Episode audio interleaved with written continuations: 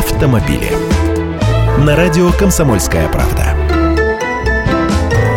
Здравствуйте, я Андрей Гречаник. Декабрьский ажиотаж в автосалонах сменился январским затишьем. Случилось то, чего все ждали, автопроизводители подняли цены.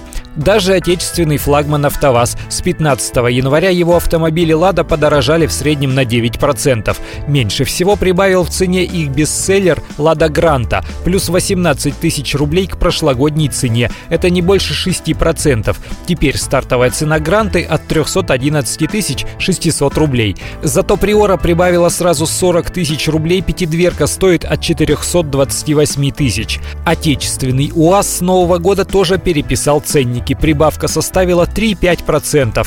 Машины всего модельного ряда подорожали примерно на 30-70 тысяч. Теперь УАЗ Патриот с бензиновым мотором стоит от 679 тысяч рублей. Растет себестоимость производства, подорожали некоторые комплектующие. А «Лады», например, теперь лишь на 81% состоят из деталей местного производства. Остальное – импорт.